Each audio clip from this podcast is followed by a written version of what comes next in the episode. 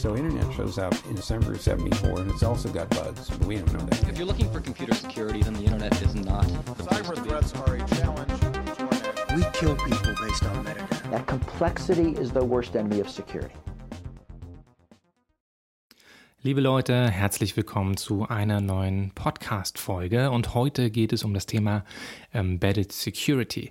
Bevor wir da aber einsteigen, will ich noch einen kurzen Nachtrag machen zur letzten Folge, zu meinen Top 10 Cybersicherheitstipps, denn so, dazu gab es etwas Feedback und darauf wollte ich kurz eingehen. Und das betrifft konkret zwei meiner Empfehlungen und das war erstens öffentliche WLANs zu meiden und zweitens einen Virenscanner zu benutzen, obwohl diese natürlich nicht perfekt sind. Und ich hatte ja letztes Mal schon angedeutet, dass diese Empfehlung tatsächlich kontrovers ist.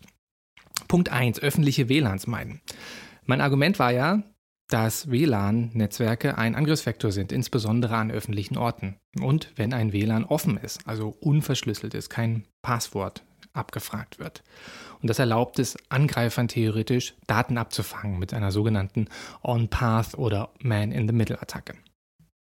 Eine Studie von Forbes hat dazu mal 2000 Leute be befragt und festgestellt, dass diese Leute tatsächlich solche Kompromittierungen erleben, insbesondere häufig an den folgenden Orten wie Cafés, das betrifft 25 Prozent der Leute, Flughäfen 23 Prozent der Leute oder Hotels 20 Prozent der Leute. Es kommt also tatsächlich vor. Deswegen war meine Empfehlung zu sagen, dann nutzt solche Wi-Fis nicht oder nutzt eure Mobildaten. Oder wenn es überhaupt nicht anders geht, dann benutzt ein öffentliches WLAN, aber schaltet bitte eine Verschlüsselung an über einen VPN-Client, über ein Virtual Private Network oder über Tor oder andere Wege. Denn dann sind die Daten verschlüsselt und können nicht genutzt werden, selbst wenn man sie abfängt. Und die Person, die mir jetzt schrieb, die meinte natürlich richtigerweise, dass diese Empfehlung natürlich Bemühungen von Kommunen und Bürgerinitiativen konterkariert, die öffentliche Wi-Fis anbieten. Zum Beispiel sowas wie Freifunkinitiativen. Und das ist natürlich richtig. Und äh, weil mir das auch am Herzen liegt, schwäche ich meine Empfehlung hier ein bisschen ab und sage, nicht meidet öffentliche WLANs, sondern seid vorsichtig mit öffentlichen WLANs.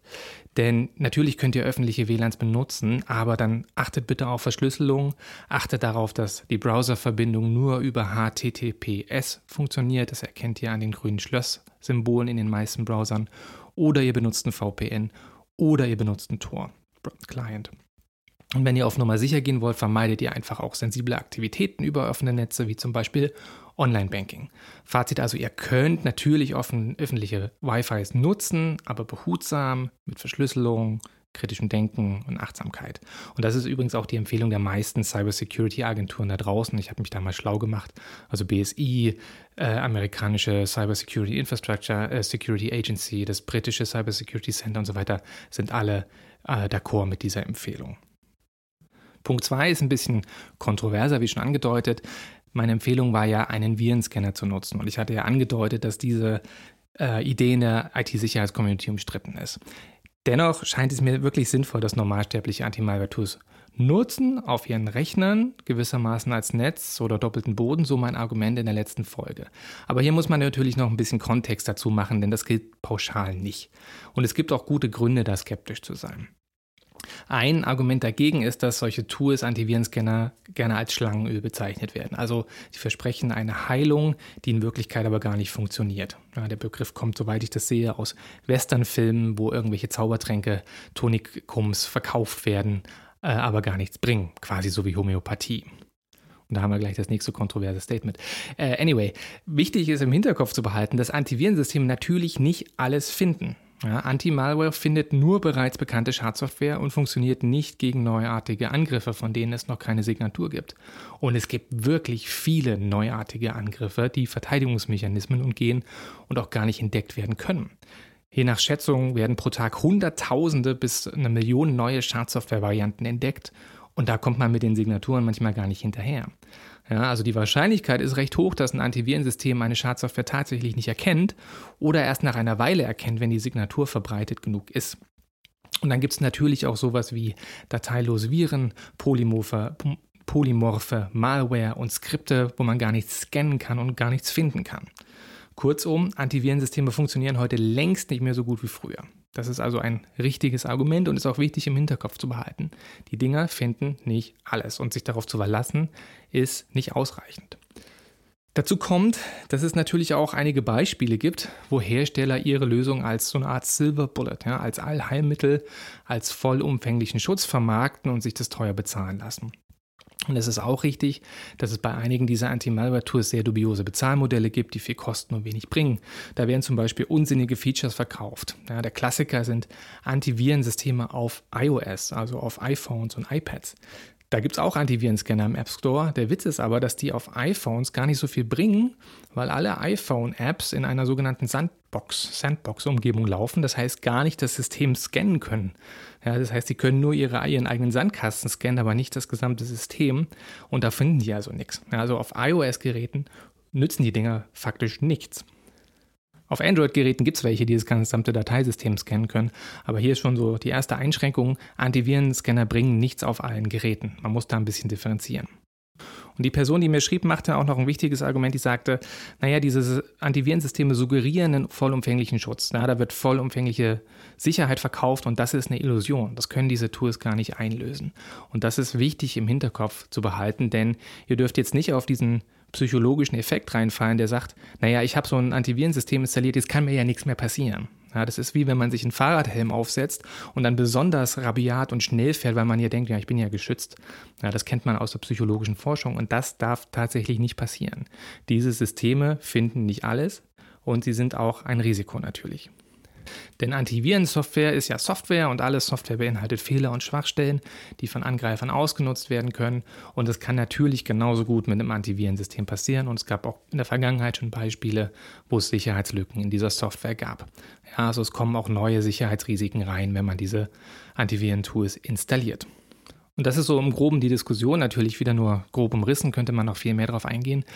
Und ähm, jetzt habe ich mir nochmal angeschaut, diese Diskussion dazu und mir mal angeschaut, ja, wer spricht sich denn jetzt eigentlich dafür und dagegen aus? Und die meisten Cybersicherheitsagenturen, also die USA CISA, das UK National Cybersecurity Center, auch das BSI, die gehen alle auf diese Punkte ein und sagen, ja, die finden nicht alles, die beinhalten Schwachstellen, das ist bisweilen Schlangenöl, aber sie empfehlen es am Ende des Tages trotzdem, wie auch die meisten Artikel dazu zu dem Thema. So nach dem Motto, naja, das ist halt eben ein Element von Verteidigung in Tiefe. Ja, es ist ein Stolperstein auf dem Weg zum Schutz, aber es ist eben kein vollumfänglicher Schutz. Und genauso sehe ich das auch. Ja, es ist nicht die Ultima Ratio, das findet nicht alles, es ist nicht die Silver Bullet, aber es ist ein Element in einer Verteidigungsstrategie, was hilfreich sein kann. Aber, und dazu muss man jetzt relativieren, natürlich nicht überall und natürlich nicht immer. Man muss zum Beispiel ja auch die Umgebung berücksichtigen. Und nun ist es tatsächlich immer noch so, dass die meisten Malware-Angriffe auf Windows-Plattformen stattfinden. Circa 91% der Angriffe. Die Mac OS-Plattform ist mit 7% angestiegen, äh, ist schon mehr geworden in den letzten Jahren, aber bedeutend weniger. Android 6%, iOS 4%. Das heißt, es macht auf unterschiedlichen Systemen unterschiedlich viel Sinn, sowas zu benutzen. Auf Linux-Systemen wahrscheinlich wenig. Wenn ihr einen Windows-Rechner zu Hause habt, ist es wahrscheinlich sinnvoller. Und auf iOS, habe ich ja schon gesagt, bringt es herzlich wenig. Also Fazit, braucht es ein Antivirus? Nein, nicht unbedingt. Es kann eine weitere Verteidigungsschicht sein, die aktiv werden kann, wenn eben die anderen Verteidigungsebenen versagen. Es kann auch neue Risiken beinhalten. Und deswegen ist meine Empfehlung zu sagen, naja, ihr solltet nicht auf diese Schlangenöl-Thematik reinfallen. Es gibt da draußen viel Müll. Deswegen war meine Empfehlung zu sagen, nutzt die vertrauenswürdigen Dinger. Und das ist meines Erachtens, auch da können eure Meinung variieren, der eingebaute Windows Defender äh, in Windows 10 und Windows 11. Das ist keine Bloatware, der scannt, der hat noch ein bisschen andere Tools dabei wie File Integrity Checking, also guckt aber auch gegen Verschlüsselungstrojaner funktioniert und Anti-Phishing-Geschichten. Also da sind auch noch andere Features drin. Da ist keine Bloatware, es wird euch keine Werbung angezeigt, es wird nichts verkauft, was nicht funktioniert, weil das Ding kostenlos mit dabei sind.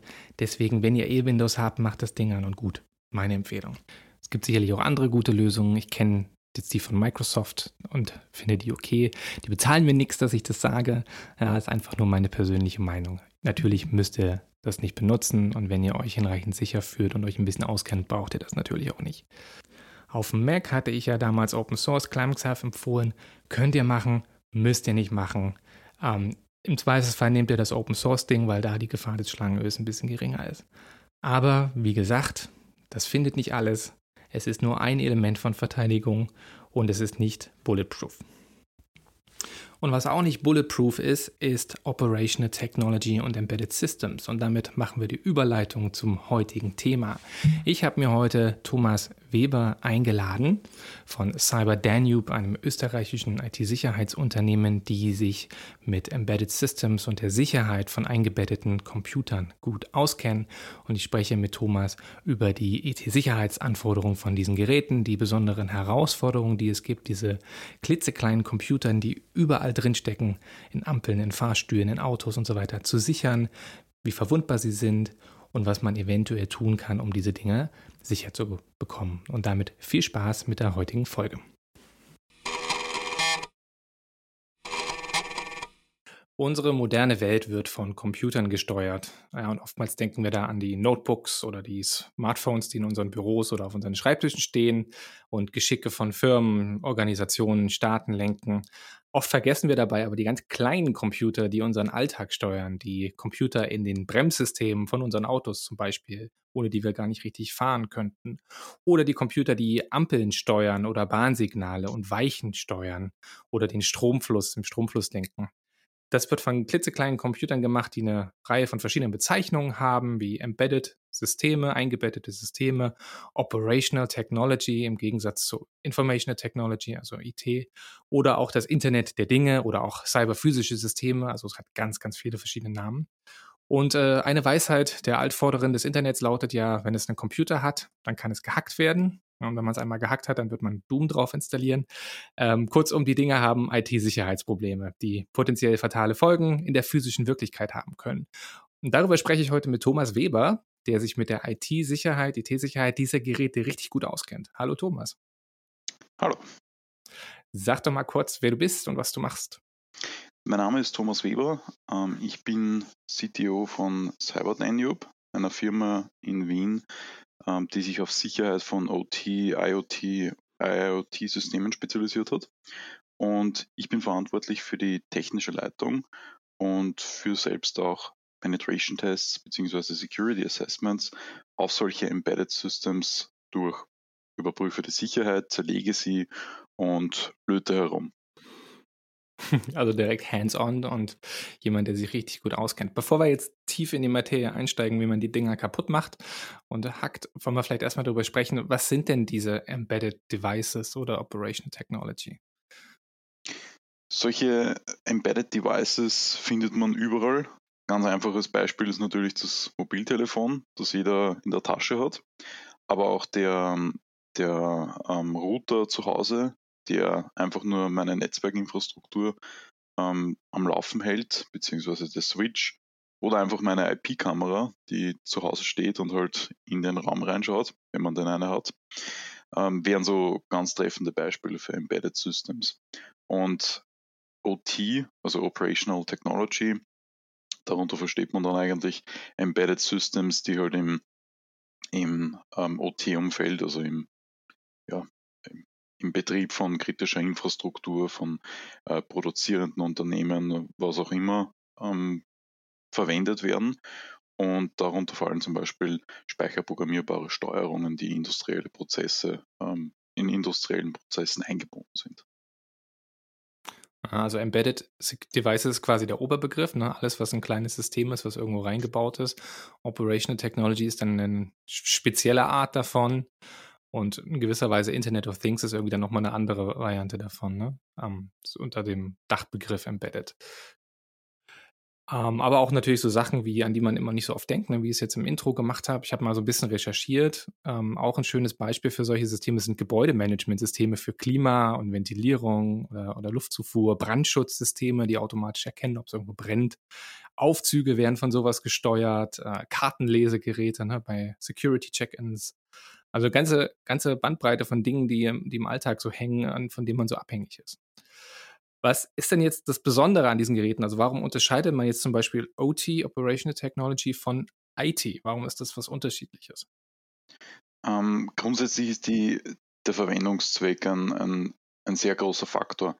Natürlich auch, wie die, die Geräte gebaut werden, also wie sie designt werden, was für Zertifizierungen sie zum Teil haben. Also es gibt ähm, Bahn, Bahn-zertifizierte äh, Geräte, die wirklich für den Betrieb von Eisenbahninfrastruktur ausgelegt sind und einer eigenen Norm entsprechen müssen.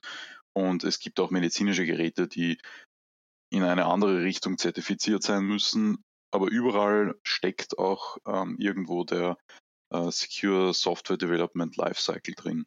Und das bedeutet, dass man beim Entwickeln von diesen Geräten äh, wirklich darauf schauen muss, ähm, habe ich Prozesse für meine sichere Softwareentwicklung, ist Testen eingebunden, ähm, habe ich, habe ich ähm, Feedback, äh, was ich mir einhole von den Geräten, manchmal durch Logdaten, manchmal durch Übertragungen übers Internet. All diese Dinge sind in diesen Normen auch ähm, drin.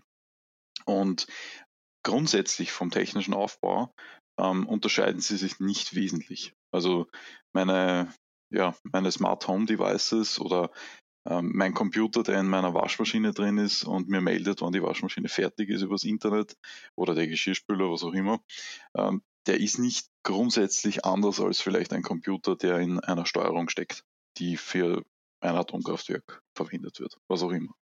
Jedenfalls, diese Geräte sind grundsätzlich jetzt nicht grundverschieden, aber sie werden anders designt und ähm, es stecken, steckt eine andere Art von, von Arbeit drin.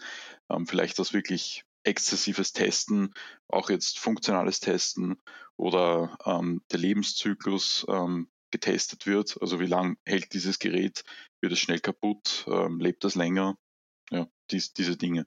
Also das, das macht auch die Klassifizierung aus. Ist es ein OT-Gerät, ist es ein IoT-Gerät, ist es wirklich Consumer Electronic, je nachdem.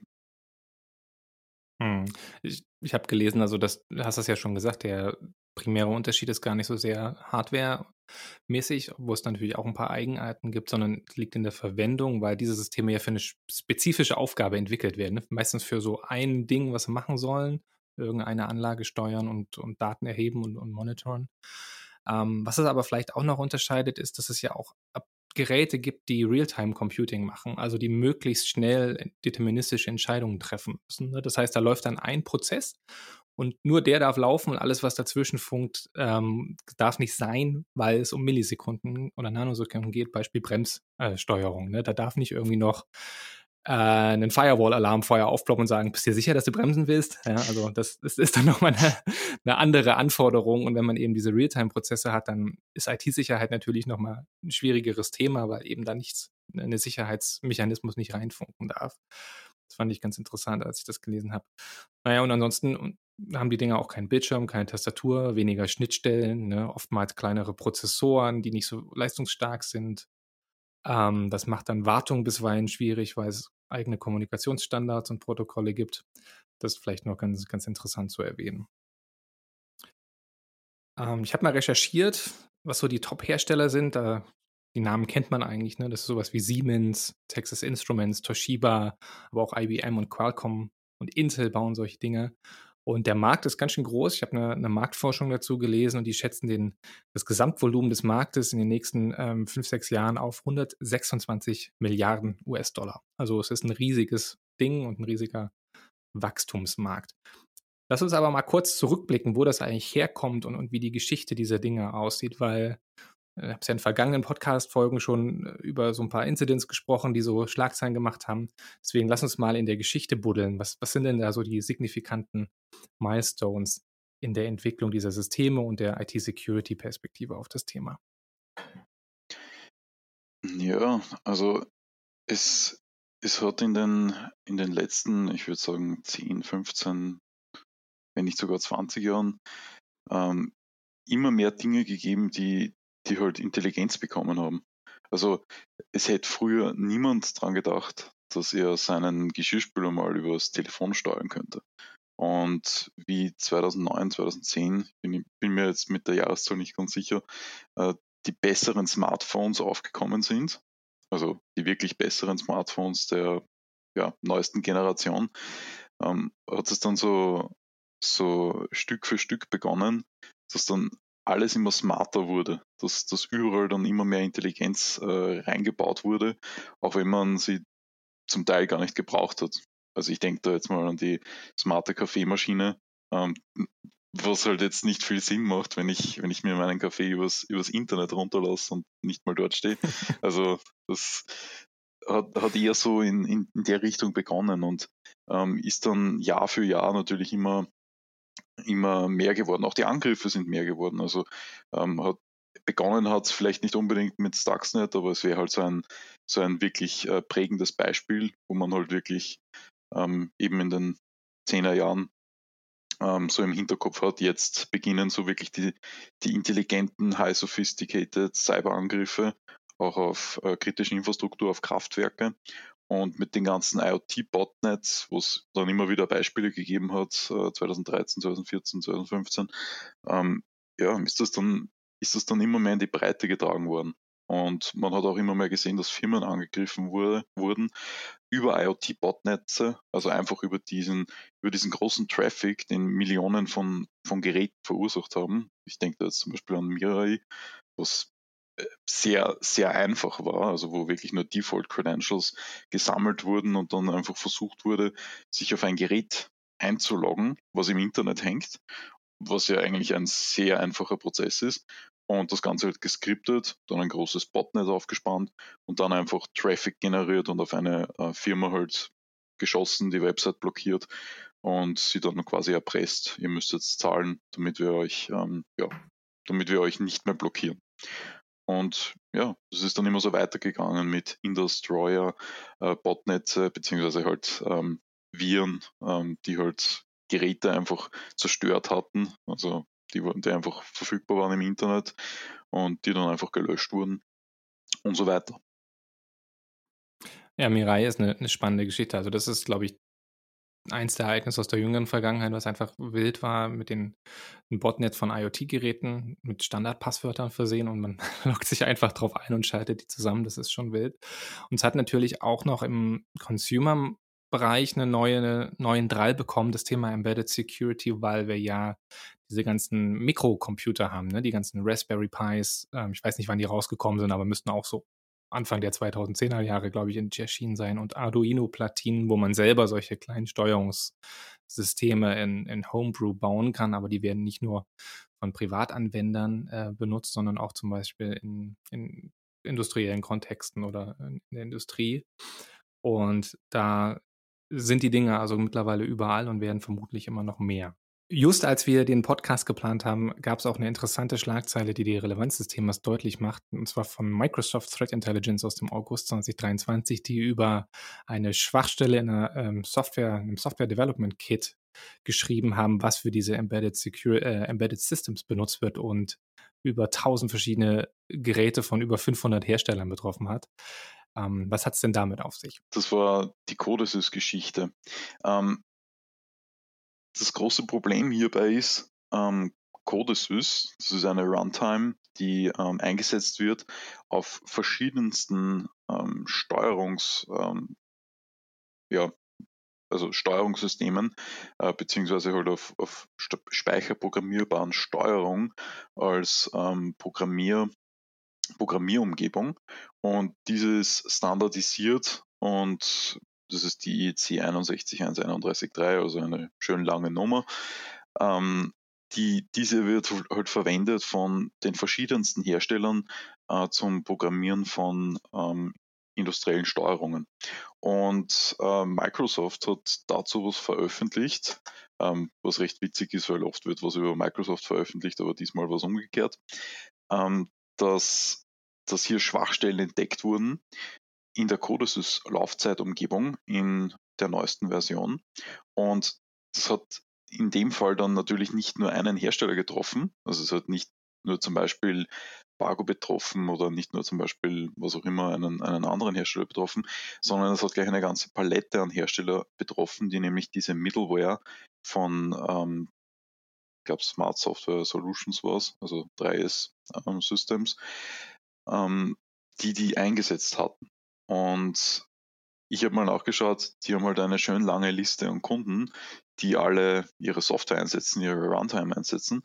Und das ist einfach eine Middleware, die installiert wird auf ähm, speicherprogrammierbaren Steuerungen, um diese ähm, Laufzeitumgebung ähm, ja, schnell zu installieren, so dass die Steuerung gleich verwendet werden kann. Das heißt, der Hersteller baut seine Hardware ähm, und nimmt dann diese schon getestete und ähm, standardisierte ähm, Umgebung von drei Systems und kann die Steuerung dann gleich verwenden. Und das ist quasi so eine Abkürzung, die man nehmen kann, ähm, mittels einer Middleware, die ich drauf installiere, ohne dass ich jetzt ähm, viel selbst programmieren muss, was natürlich auch Sinn macht, weil wenn es standardisiert ist und viele Leute einsetzen, beziehungsweise halt viele Firmen einsetzen, ähm, kann man auch davon ausgehen, dass es relativ sicher ist. Natürlich ist es nicht immer hundertprozentig sicher. Und in dem Fall ähm, sind eben bei dieser Software Schwachstellen aufgetaucht, die natürlich dann in allen Steuerungen, die halt äh, diese Software verwendet haben, äh, drin waren. Das war halt dann, ja, hat dann große Kreise gezogen, äh, besonders eben in, in verschiedenen, bei, bei verschiedenen Herstellern. Und ja, hat somit halt sehr viele auf der Welt betroffen. Dann lass uns doch mal über die IT-Sicherheitsherausforderungen für diese Embedded-Systeme sprechen. Was muss man denn da beachten? Was sind besondere Schwachstellen, die immer auftreten? Und was ist da besonders? Ähm, bei Embedded Systems gibt's liegt halt in der Natur der Sache, ähm, zwei Angriffsvektoren, also zwei große Angriffsvektoren, ähm, die man betrachten muss. Einerseits ist es die Hardware und andererseits ist es die Software.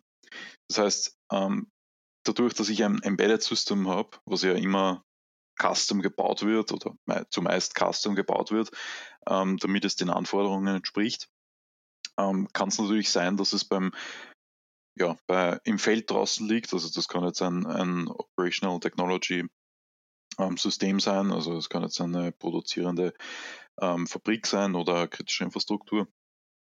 Oder es kann auch einfach ähm, der breiten Öffentlichkeit, also wenn man an Ampelanlagen denkt zum Beispiel, äh, zugänglich sein und muss halt dementsprechend abgesichert sein. Ähm, das heißt, bei manchen Embedded Systems oder bei vielen Embedded Systems muss man schauen, dass die, dass die Hardware ähm, zum Beispiel keine Schwachstellen hat. Und äh, das andere ist, oft netzwerkseitig oder über Wi-Fi zugänglich oder wie auch immer, ähm, die Software. Und oft sind Schwachstellen ähm, in Embedded Systems softwareseitig ähm, leider, also muss man echt sagen, ähm, leider noch ähm, in, in, in der Form zu finden, wie sie in Software vor 10, 20 Jahren zu finden war. Das heißt, ähm, eingebettete Systeme haben auf den Webmanagement-Interfaces ähm, äh, zum Teil noch schwerwiegende Schwachstellen wie Command Injections, wo ich einfach Kommandos auf dem System ausführen kann, ähm, die vor ja, sehr, sehr vielen Jahren oder Jahrzehnten äh, in Websites, also in den 90ern oder was, was auch immer, äh, zu finden waren. Das ist halt recht lustig, weil es löst manchmal bei den Leuten Goldgräberstimmung aus. Also bei den IT-Security Consultants natürlich und nicht bei den Herstellern, mhm. eh klar. Ähm, weil sie können halt viele, viele Dinge finden. Und besonders wenn man die Firmware hat, also die, die Software von dem eingebetteten Gerät, das ist halt auch, auch genannt die hardware-nahe Software, ähm, kann man sich halt ähm, ja, sehr gut umschauen äh, in dem Gerät und sich die und die Funktionsweise studieren und findet halt viele, viele Dinge, äh, ja, die man früher gefunden hätte bei, bei Websites und die in Embedded Systems natürlich umso interessanter sind, weil wenn ich jetzt Zugriff habe auf das System äh, per Command Injection oder welch, welcher Schwachstelle auch immer, dann ähm, habe ich natürlich dann ähm, habe ich natürlich die Hoheit äh, über das Gerät und kann damit machen, was ich möchte. Und wenn es jetzt wirklich um kritische Infrastruktur geht, also irgendwelche Steuerungen, die vielleicht irgendwelche Pumpen steuern oder ja, Elektri Elektrizität in welcher Form auch immer, dann kann ich zum Beispiel das Ding einfach ausschalten. Und das wäre natürlich katastrophal. Ähm, Hardware-seitig denkt man sich oft, ja, wenn ich physischen Zugang habe, dann ist es vielleicht eh klar, dass ich das Ding abdrehen kann. Stimmt schon. Allerdings sind ja oft ähm, die sind ja oft die, die ganzen Dinge, die auf, der, auf dem Gerät drauf sind, also die ganze Firmware, die ganze Software, das ist ja oft Intellectual Property vom Hersteller. Das heißt, der möchte das schützen und möchte nicht, dass Dritte Zugriff darauf erlangen. Es können auch ähm, kryptografische Schlüssel eingebettet sein in die Firmware, ähm, die vielleicht im großen Stil verwendet werden, also die halt vielleicht auf, auf allen Geräten dieser Serie drauf, drauf sind, sollte nicht sein, ähm, aber ist halt leider oft so. Und wenn ich jetzt Zugriff habe auf die Hardware, äh, beziehungsweise auf die, auf die Speicherbausteine, also quasi die Festplatte meines eingebetteten Systems, ähm, dann kann ich das natürlich auslöten, auslesen, ja, mit einem Debugger mich draufhängen, was auch immer. Und wenn diese Interfaces nicht abgesichert sind, sprich der Speicher ist nicht verschlüsselt, ähm, die, die Interfaces zum Debuggen sind nicht verschlossen, weil die kann man natürlich auch äh, schließen nach der Produktion, dann hat ein Angreifer beispielsweise Zugriff dann auf die Firmware beziehungsweise auf die ganzen äh, Secrets, auf, die ganzen, auf das ganze Schlüsselmaterial und auch auf das ganze Intellectual Property äh, von demjenigen Hersteller. Und das sind eben diese, diese zwei Welten, Hardware und Software, die man halt von beiden Seiten absichern muss. Und da gibt es halt immer oft, also wirklich sehr oft Schwachstellen, ähm, wo halt ja, viel getan werden kann. Und so Dinge wie Secure Boot ähm, sind ja auf, auf dem Computer, wenn man BitLocker anhat, wenn man das Passwort eingeben muss, sind ja selbstverständlich. Bei einem Embedded System ist das halt schwierig, weil ich habe keine Tastatur, ich habe keinen Bildschirm und wo gebe ich jetzt meinen, meinen Key ein, wenn ich ähm, mein, mein Auto starten möchte? Ähm, ja, wie entschlüssele ich dann die Festplatte meines Autos sozusagen? Und das ist eben die Schwierigkeit. Also da gibt es verschiedene Mechanismen, äh, die eingebaut werden von den Herstellern. Und ja, das ist eine große Herausforderung. Ja, das ist ein gutes Beispiel. Das sind auch so die Sachen, die mir aufgefallen sind dass wir in diesem Bereich mit dem Embedded-System, also weil die auch so klein sind ne, und irgendwo eingebaut sind, nicht so die Standard-Security-Kontrollen haben, die wir auf einem Desktop-Computer haben. Du hast gerade Secure Boot angesprochen, du hast gerade die gespeicherten Verschlüsselungs- oder Schlüssel angesprochen, wenn sie denn überhaupt, wenn überhaupt Verschlüsselung drauf ist. Ne, Gibt es keinen TPM-Chip in den Geräten, die die kryptografische Schlüssel speichern und den ganzen Bootprozess absichern. Ähm, und allerlei mehr, eben weil die auch so klein sein müssen, weil sie auch billig sein sollen. Ne? Da ist wieder das Thema äh, geringe Produktionskosten versus teure ähm, Sicherheit, die, die draufgebaut werden muss. Und natürlich auch ein interessantes Problem ist, wie, wie patcht man denn so ein Ding, wenn es irgendwo zum Beispiel in der Windturbine irgendwie in 100 Meter Höhe hängt und davon existieren 10.000 im Land. Ja, und dann muss ich gegebenenfalls hinfahren und die Dinger patchen oder manuell hochklettern und einen Computer dran stecken oder auch bei Ampelanlagen hatte ich auch überlegt, das ist eigentlich auch absurd, ne? wenn, wenn du eine Ampelsteuerung hast und weiß der Hersteller von diesen Ampelsteuerungen, wo die überall verbaut sind, in welcher Stadt, an welcher Kreuzung, keine Ahnung, vielleicht. Ne? Und wenn, wenn dann da irgendwie eine Schwachstelle passiert und man die händisch patchen muss und da Leute rausschicken muss, das kann ja ewig dauern. Also nur so als Beispiel. Das sind halt so diese Umgebungsfaktoren, die man bei normaler IT nicht hat. Ne? Genau.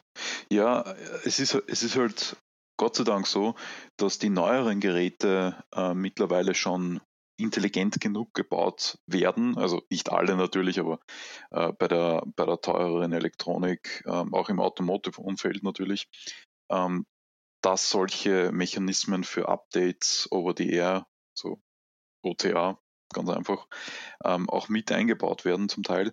Ähm, es funktioniert halt leider nicht immer, weil ich kann nicht, ich kann nicht immer alles patchen.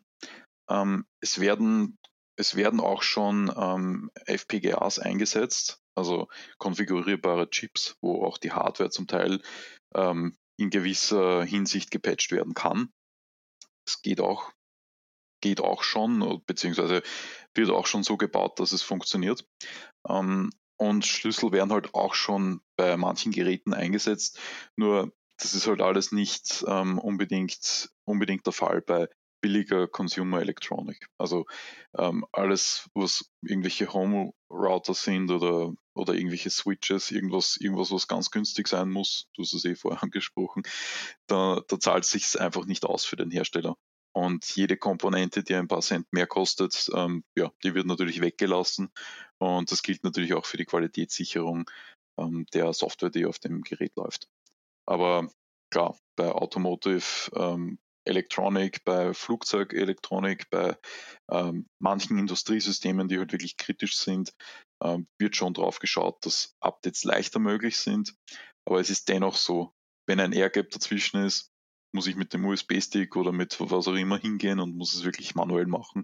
Und da wird es halt dann leider unlustig. Und auch sobald eine Schwachstelle auftaucht in einem Gerät und dieses dann einfach abgeschalten wird, sobald es nicht mehr online ist, ja, muss ich hingehen und muss es einschalten und dann, da wird es dann schwierig.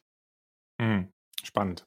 Ja, und dann die, die Unpatchpan-Hardware-Schwachstellen, die auch so auftauchen, die man aus Computerchips so kennt, ne, Rowhammer und wie die alle heißen.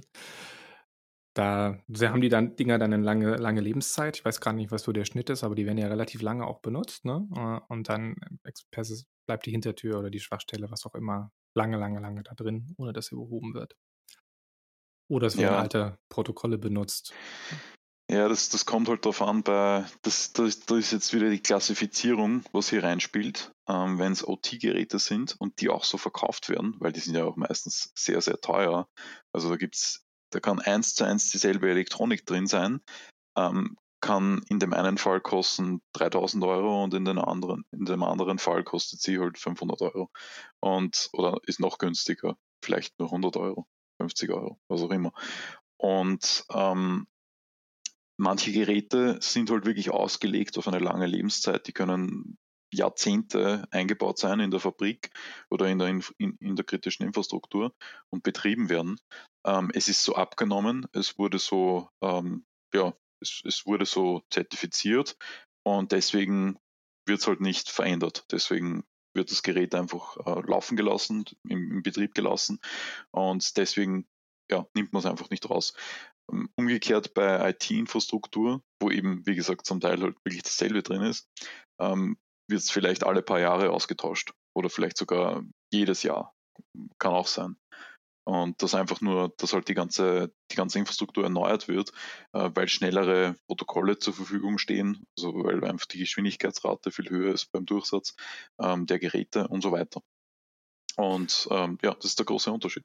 Mhm. Das ist ja dann auch eine Business-Entscheidung, ne? Wenn, wenn ich, weiß ich nicht, Siemens oder so bin, überlege ich mir, was, was kostet das Replacement von diesen Systemen, wenn ich sie auf einen neuen Stand bringen will, versus äh, die Geschäftszahlen, die ich zu beachten habe und die äh, Shareholder, die ich glücklich machen muss. Und dann ist es oft eine Business-Entscheidung, es nicht zu machen, also weil es viel zu teuer ist und wahrscheinlich wenig bringt gegen eine relativ abstrakte Gefahr, die wahrscheinlich so in den Köpfen noch gar nicht drin ist. Ne? Genau, die, die Business-Entscheidung ist auch das Große. Wenn ich ein, äh, wenn ich ein Gerät habe, das, das vielleicht eine Million Euro kostet und es halt schon alt ist, also eine Turbine oder was, was auch immer, was gesteuert wird durch einen, durch einen äh, Computer, dann ähm, möchte ich natürlich schauen, dass ich das so lange wie möglich in Betrieb halte, ähm, weil es halt einfach ja, verdammt viel kostet, das zu ersetzen. Und das ist halt auch ein großer Faktor. Deswegen sind immer noch ähm, viele, viele Geräte ähm, mit veralteten Betriebssystemen, äh, die vielleicht schon ja, längst nicht mehr verwendet werden, längst nicht mehr äh, im Einsatz sind in der IT und, und sonst wo am Markt, ähm, noch in Betrieb in OT-Infrastruktur. Und diese gilt es halt zu schützen und das ist halt auch nicht so einfach. Ja, der, Klassiker, der, der, mir immer mal begegnet ist, dass man ein teures medizinisches Gerät hat, ne, irgend so ein CAT-Scanner oder ein MRT-Gerät. Das ist dann 10 Jahre, 20 Jahre im Einsatz, ziemlich teuer in der Anschaffung und da läuft irgendeine alte, wenn überhaupt ein Betriebssystem der neueren Art drauf und dann wird das halt isoliert und in ein eigenes Netzwerk gesteckt und dann hofft man und betet man, dass da nichts drüber springt oder niemand einen USB-Stick dran steckt und wenn es dann noch passiert, ist es richtig blöd. Und es gibt immer mal Beispiele, wo, wo dann doch irgendwas passiert, weil, weiß jetzt ich, dann rotiert das IT-Personal durch und keiner weiß mehr über die Trennung Bescheid und dann passieren solche dummen Unfälle natürlich dann doch. Ja, als wir gebrainstormt hatten, um das Thema noch so ein bisschen verständlicher zu machen, ne, weil es eben doch ein bisschen abstrakt ist, diese kleinen Field, Field Arrays, die man programmieren kann und die kleinen Schaltungen, die in den Ampeln drin stecken und so weiter, ist uns ein, ein Bereich von Embedded Security eingefallen, der vielleicht so ein bisschen besser zu verstehen ist. Und das sind Smart Meter, die ja am Ende des Tages nur Stromzähler sind, die einen Chip drin haben. Ähm, und sowas machen einfach nur den Stromverbrauch messen. Das ist so ein klassisches Beispiel von einem Embedded-System, was eine Funktion hat, Stromverbrauch messen und vielleicht nach draußen kommunizieren an den Stromanbieter, um so eine Art Steuerung auch zu ermöglichen. Und das hat natürlich auch eine IT-Sicherheitsdimension, ne? Genau. Ähm, also Smart Meter sind halt ein, ein brandheißes Thema. Und ähm, wir hatten letztes Jahr auch einen Smart Meter äh, zum Testen. War kein, kein Smart Meter, den man jetzt einsetzt zu Hause. Das war ein Industriezähler. Also es wird auch, es werden in der Industrie auch äh, Smart Meter verbaut, um den Stromverbrauch von ähm, ja, die, diversen Teilen ähm, von Industrieanlagen halt zu messen.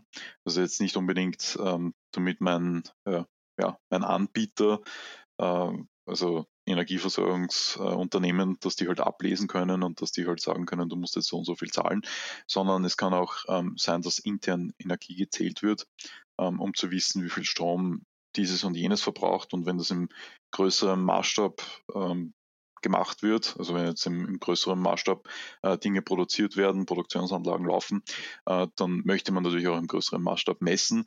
Und äh, man kennt ja diese man kennt ja diese Steckdosen-Messgeräte, die man reinsteckt und dann den Verbraucher draufsteckt. Ähm, das ist quasi das für die Industrie, nur halt im viel größeren Umfeld. Und äh, diese, diese großen, also diese, diese Drehstromzähler, die haben natürlich einiges an Intelligenz auch drin. Ähm, es ist mittlerweile so, dass auch, ähm, auch, ana, also auch neuere, nur analoge Smart Meter oder Mieter smart gemacht werden können mit eigenen Modulen. Und äh, durch dass die halt modular aufgebaut sind und man die Intelligenz quasi draufstecken kann, haben die natürlich dann auch gleich Netzwerkschnittstellen und äh, man kann sich natürlich dann auch auf die Management-Plattform hin verbinden, äh, beziehungsweise auf das Management-Interface von dem Gerät. Und das ist dann wieder so eine typische Web-Schnittstelle. Und wie vorher schon angesprochen, man kann natürlich dann schauen, ob man nicht ein paar Schwachstellen findet auf diesen Web-Schnittstellen. Und wir hatten das, wir hatten eben so einen Fall, ähm, wo wir uns auf die Web-Schnittstelle hin verbunden hatten und mal gesucht haben, auch diversen Schwachstellen. Und in Kombination mit, dass wir uns auf die Hardware auch draufgelötet hatten, ähm, haben wir Debug-Output bekommen, den, den man normalerweise so nicht bekommt, also den ein normaler Benutzer so nicht bekommt, auch wenn er sich auf die Webschnittstelle verbindet. Und so haben wir dann eine Schwachstelle gefunden, wo man den Smart Meter übernehmen konnte. Ähm, und zwar halt eben auch auf Betriebssystemebene. Und ja, man hätte alles manipulieren können, also von, von äh, Messständen äh, bis hin zu, wie schon angesprochen, Doom installieren auf dem Gerät. Haben wir nicht gemacht, weil es hat keinen Bildschirm. Aber ähm, in der Theorie wäre es natürlich möglich gewesen. Und äh, die sind schon ganz schön leistungsfähig. Also wir haben gesehen, dass die, dass der Prozessor da drauf war, ja, also zum Bitcoin meinen hätte man es äh, in vergangenen Jahren noch verwenden können. Über so Botnetze wäre es natürlich äh, ja, lukrativ. Das ist ja ein wildes Geschäftsmodell, ein Smart Meter Crypto Mining Botnet zu bauen. okay, witzig. Ich meine, das Interessante ist ja, dass ist das Thema Skalierung. Ne? Sobald die Dinge in der Masse sind, dann, dann wird es interessant. Wir sprechen ja jetzt bisher über die einzelnen Geräte, aber für, für so ein Stromnetz ist es ja interessant, wenn die Dinger in der Masse benutzt werden, ne? weil wenn ich messen kann, wo überall in meinem Netz gerade wie viel Energie tatsächlich verbraucht wird, versus wie viel Strom muss ich denn tatsächlich bereitstellen? Erlaubt das ja theoretisch eine intelligente Steuerung, ne, eine effizientere Lieferung von Strom dahin, wo er jetzt gerade gebraucht wird, versus da, wo er nicht gebraucht wird. Ich kann sowas wie äh, Anstieg, Spikes und, und Absinken der, der, des Stroms, Brownouts besser managen, wenn ich das in einem smarten Grid, also in einem intelligenten Stromnetz verbaue. Also es hat eher theoretisch auch eine ganze Menge Vorteile, sowas zu bauen. Effiziente Verteilung von Strom, weniger CO2-Emissionen es gibt genügend Länder, wo sowas gemacht wird, USA, Mexiko, Brasilien, hat man so ein bisschen recherchiert. Man kann auch das Netz reliabler machen, ne? also es hat viele, viele Vorteile, auch einfache Abrechnung und Steuerung am Ende des Tages. Aber die Sorge ist natürlich immer, ja, wenn ich ein von, eins von diesen Geräten kompromittieren kann, was ist, wenn ich alle kompromittieren kann, wenn sie miteinander kommunizieren und eine Art Botnet draus baue? Ja, genau. Das, ja. Ist, das ist eben die große Gefahr. Und deswegen, ähm, deswegen gibt es ja auch die, die Möglichkeit, also wie schon gesagt.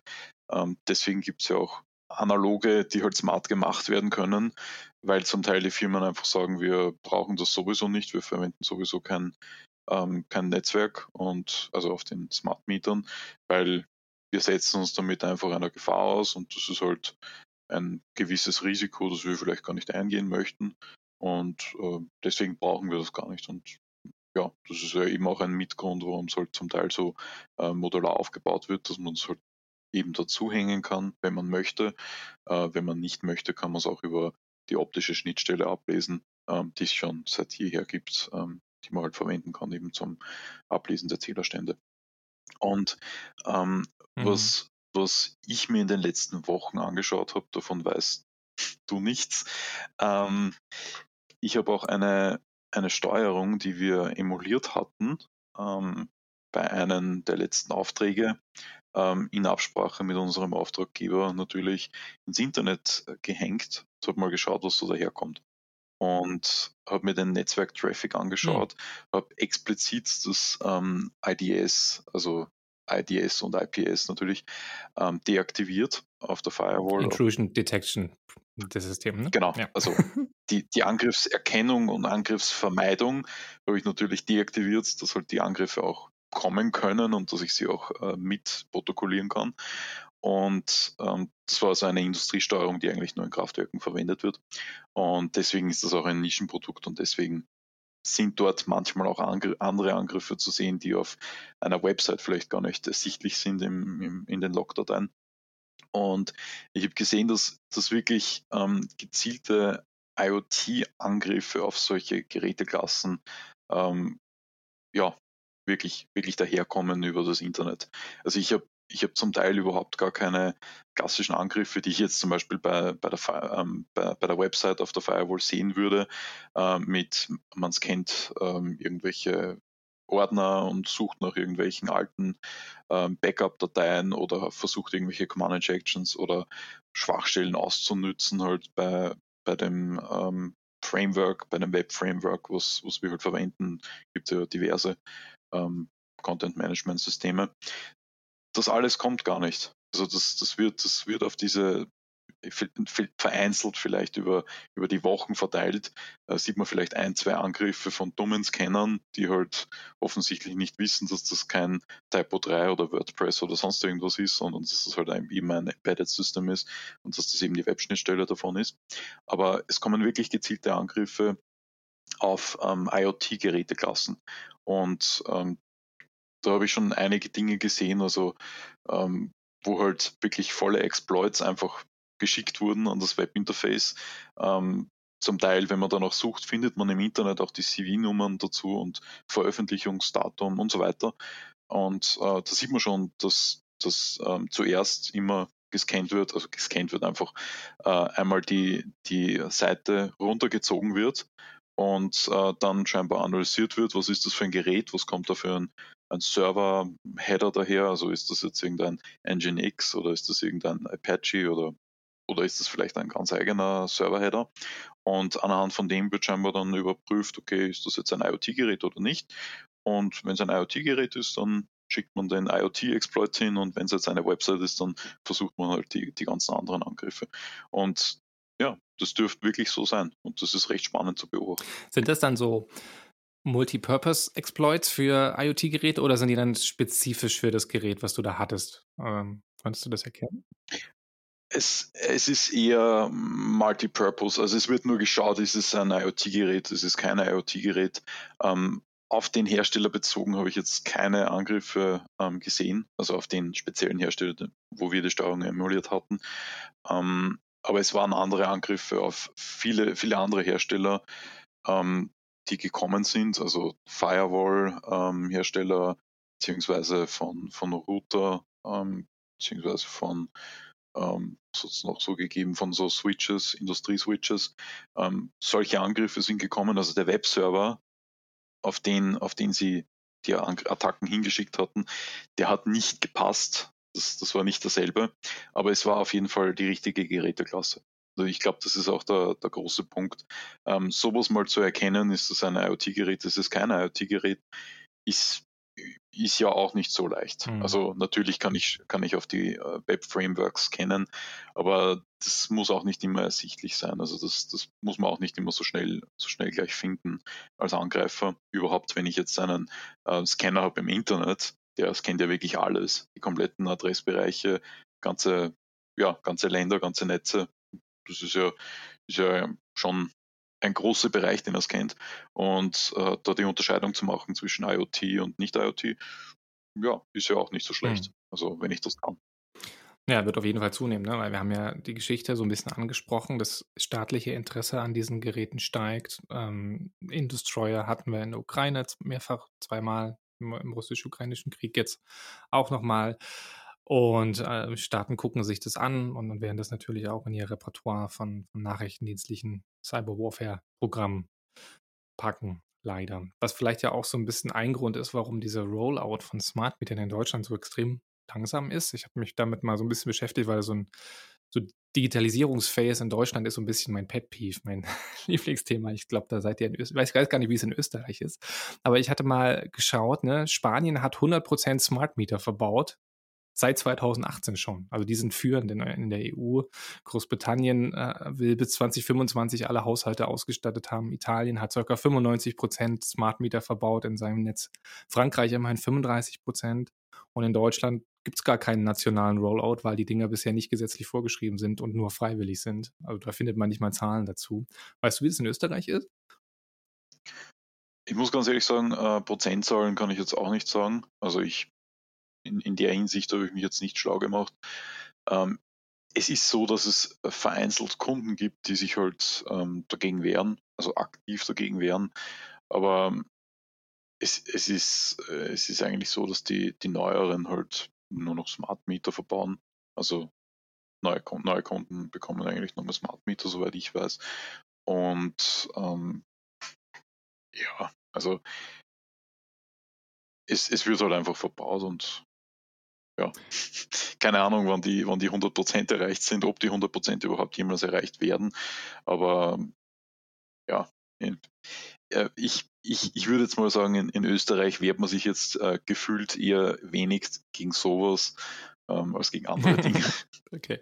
Ja, ich, ich glaube, die Zahlen, die ich jetzt hatte, bezogen sich auch auf äh, Haushalte, also Consumer und, und nicht auf Industrie. Da ist dann noch was anderes. Ja, genau. Ja. Ja, wollten noch eine Tangente ziehen, ähm, weil wir ja jetzt sozusagen sehr schön oder besser gesagt, weil du sehr schön dargelegt hast, was die IT-Sicherheitsprobleme sind von, von Web-Interfaces, die verwundbar sind über Hardware-Schwachstellen, wo man sich drauflöten muss, was jetzt so im Angriffsalltag eine eher spezifisches Problem ist und gar nicht, wahrscheinlich nicht so häufig in der Praxis stattfindet. Ähm, eben weil das so ein Problem ist, hat sich auch die EU damit beschäftigt, ähm, mit dem Cyber Resilience Act, also eine, ähm, ist das ein Gesetz, ist das eine Verordnung, eine Maßnahme? ähm, seit 2022 äh, aktiv, was sich mit der Sicherheit von digitalen Produkten beschäftigt. Ähm, hat in erster Linie natürlich so Con Consumer Electronics auf dem Schirm, Internet of Things Geräte, Router und sowas, aber auch ähm, Embedded Systeme und, und Operational Technology. Und das Ziel ist eben die Sicherheit der Produkte zu erhöhen, indem man sowas wie Security by Design vorschreibt, äh, das Hardcoding von, von Passwörtern verhindert, dass es sowas wie Schwachstellen, Reporting gibt, dass es Zertifizierungen gibt, Konformitätsprüfungen, Audits und so weiter und so fort. Und ganz interessant ist, dass da sozusagen auch eben diese Embedded-Systeme mit besprochen werden in Hochrisikoklassen. Ne, also es werden drei Kategorien aufgemacht, Geräte mit nicht so hoher Priorisierung wie die Alexa Smart Home Dinger oder Lampen oder sowas. Dann so Lower Risk Produkte wie Betriebssysteme, Router, Firewalls und dann die Hochrisikoprodukte wie industrielle Steuerungsanlagen. Und ähm, hier passiert also auch politisch was. Die Frage ist, was bringt es am Ende des Tages? Naja, die, die Hersteller werden damit natürlich sehr in die Pflicht genommen und ähm, haften halt auch wirklich dafür, was sie verkaufen. Und der große Punkt ist halt, ähm, es gibt sehr viele Hersteller, die Software Development Kits und äh, Third-Party-Komponenten verwenden. Und es sind auch in der Vergangenheit, und ich habe das übrigens auch bei meinen, ähm, bei meinen äh, Protokollierungen bzw. bei meinen ähm, Mitschnitten aus den Angriffen im Internet gesehen, es, es gibt sehr viele Angriffe, die kann man wirklich auf Software Development ähm, Kit Basis machen. Ähm, beispielsweise Realtek, Qualcomm, Broadcom gibt es verschiedene Software Development Kits und die werden oft von den Herstellern eingesetzt, eben auch in Europa, also überall auf der Welt, weil diese, diese SDKs, die werden ja überall eingesetzt in, in vielen, vielen Geräten. Und die sind auch sehr oft ähm, einfach direkt verbaut. Und SDK bzw. Software Development Kit in, in diesem Zusammenhang heißt, ähm, der Hersteller liefert Hardware, liefert Chips, liefert ähm, vielleicht auch sogar ähm, Designvorschläge mit, mit seinen Chips, die er verkauft. Und der Designer, der in Europa sitzt, in, in den USA, wo auch immer, der baut das mit diesem mit diesem ähm, Chip, mit diesen Designvorschlägen ähm, ja, zusammen das Gerät, also designt es, wo, wo sind die Netzwerkinterfaces, wo sind meine, ähm, meine Inputs und Outputs, wo ist vielleicht noch irgendwas anderes, Lautsprecher, äh, Mikrofon und so weiter. Und äh, der hält sich natürlich dran, äh, was gibt mir jetzt der Hersteller vor. Und ähm, der sagt dann auch, okay, gut, ähm, es wird hier ein Software Development Kit, das heißt so ein, eine, eine Softwarebasis mitgeliefert. Das ist meistens eine Softwarebasis mit einfachen Interfaces, vielleicht sogar schon mit so einem halbfertigen äh, Webmanagement-Interface. Äh, und der nimmt sich das natürlich und sagt, gut, ich, ich baue das jetzt ein bisschen um, äh, passe es an, so wie ich es brauche. Und ja, dann kann ich das Gerät verkaufen. Der Punkt ist nur, die Software Development Kits, die haben oft schon Schwachstellen drin. Und diese Schwachstellen, die ziehen dann natürlich weite Kreise, weil äh, verschiedenste Hersteller diese SDKs dann einsetzen, zum Teil auch Hersteller von ähm, Steuerungssystemen, also von, von speicherprogrammierbaren Steuerungen. Und das ist dann natürlich brandgefährlich, äh, weil die Schwachstellen dann überall drin sind und die Hersteller werden durch diesen Cyber Resilience Act natürlich dann ähm, auch in die Pflicht genommen und sie müssen auch dann dafür gerade stehen. Das heißt, die haften dann dafür, ähm, dass sie Schwachstellen aus ähm, Drittkomponenten in ihren eigenen Produkten drin haben. Und äh, das ist auch gut so, weil sonst hätten wir alle Produkte, die lauter Schwachstellen haben. Aber es ist natürlich auch eine große Herausforderung für den Hersteller selbst. Hm. Also ich habe gelesen, dass diese Klasse 2 Hochrisikoprodukte einerseits höhere regulatorische Anforderungen haben, wie du sie gerade dargelegt hast, und die Haftung haben, aber es soll wohl auch Überprüfungen und Audits durch Dritte vorgeschrieben werden, also durch, weiß ich nicht, TÜV oder so. Ich weiß, weiß nicht, wer da die, die Organisationen sind, was ja theoretisch dazu führen kann, dass, ähm, dass man diese Schwachstellen besser findet, oder? Genau, also ähm, das, das, das ist ja auch das, ich würde jetzt einmal sagen, aus meiner Perspektive Schönes, äh, weil die, die ganzen Geräte müssen halt dann zwangsläufig überprüft werden. Und wie man oft sieht, wurden sie es in der Vergangenheit nicht. Also wenn man bei älteren Modellen oder halt ja, bei, bei Geräten aus, aus vergangenen Jahren sich die, die ganzen Interfaces anschaut, dann äh, kommt man sehr schnell zum Schluss, dass sich das offensichtlich niemand angeschaut hat und niemand überlegt hat im Vorfeld. Und ähm, eben bei so kritischen Geräten, Klasse 2 ähm, Geräten, äh, wäre es natürlich dann äh, sehr blöd, wenn dann wirklich mal eine Schwachstelle auftaucht, die ähm, im großen Stil ausnutzbar ist. Meistens sind, sind die ja dann in eigenen Netzwerken und äh, nicht so leicht zugänglich. Aber dennoch, ähm, wenn, ich, wenn ich das Ding über die Netzwerkschnittstelle steuern kann, ohne dass ich mich vorher anmelden muss, äh, das ist dann ja nicht, nicht so schön und da könnte dann natürlich sehr, sehr viel passieren. Und deswegen macht es auch Sinn, dass man das so klassifiziert und dass man äh, so einen Maßstab anlegt bei solcher Klasse von Geräten. Das heißt, wenn wir jetzt auf die Zukunft schauen und auf aktuelle und zukünftige Trends, bist, bist du optimistisch, dass die Lage besser wird? Also es, ich, ich habe es schon angesprochen ähm, ein, eingangs, ähm, es ist ja die, die Goldgräberstimmung. Und ähm, die, die Schwachstellen aus den 90ern bzw. aus den 2000ern sind halt jetzt in IoT-Geräten zu finden. Aber ähm, ja, dadurch, dadurch, dass der Zeitstrahl linear ist und ähm, sich alles entwickelt, ent wird sich auch das entwickeln. Das heißt, es wird schon besser werden und ähm, ich, ich, sehe auch zum Teil Verbesserungen. Also es ist ja jetzt auch nicht mehr so einfach wie noch vor zehn Jahren, ähm, dass man dass man einfach die Geräte halt komplett übernimmt über das, über das Webinterface. Natürlich gibt es noch immer viele, viele Beispiele, ähm, wo es geht und wo es auch überhaupt ja, sogar erschreckend schnell geht, dass man das Ding übernimmt. Aber es gibt auch viele Hersteller, die sich jetzt äh, in den vergangenen Jahren, Jahrzehnten, also zumindest zehn Jahren, ähm, Gedanken darüber gemacht haben, wie man das alles absichern kann. Und ich muss sagen, in der Automobilindustrie passiert auch sehr viel. Also ich, ich, ich sehe es natürlich in anderen Branchen auch, aber da weiß ich es zum Beispiel wirklich aus erster Hand, ähm, dass sich die, die Hersteller sehr viele Gedanken machen, ähm, dass nicht einfach das Auto, gibt es hier ein paar, ein paar prominente Beispiele, ähm, übernommen werden kann über das Internet ähm, und ja, ferngesteuert werden kann.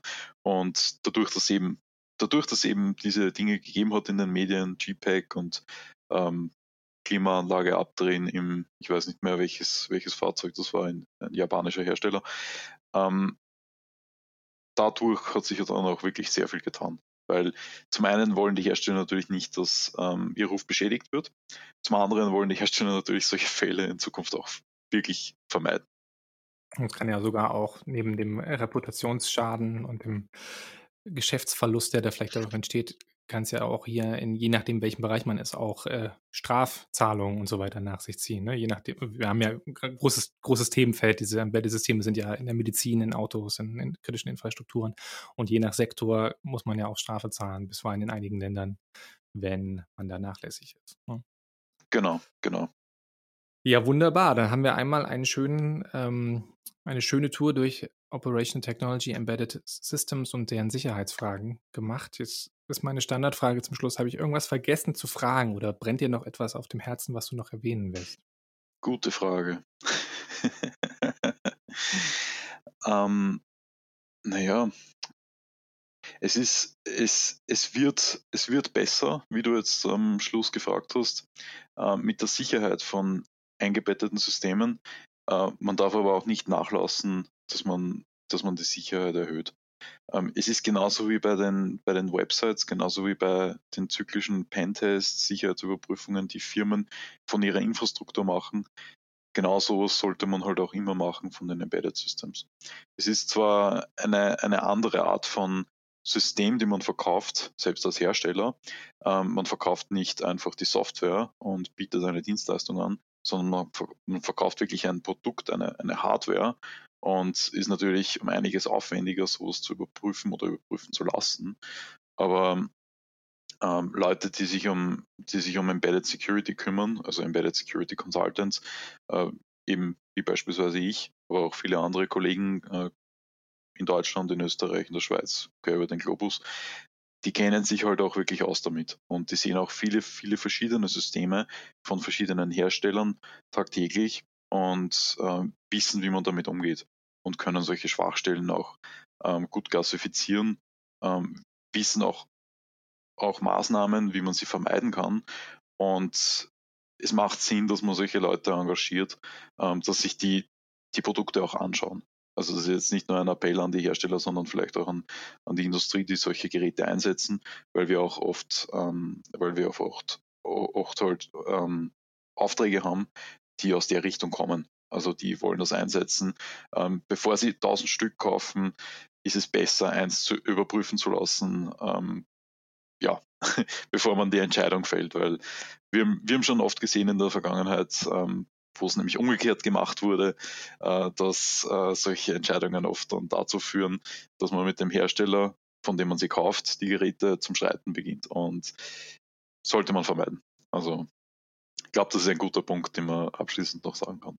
Hervorragend. Gleich noch eine Best Practice am Ende. Thomas, herzlichen Dank. Das war sehr spannend, sehr nischig, aber super äh, interessant, wenn man sich mal so in die Untiefen dieses Themas reingebuddelt hat. Danke dir.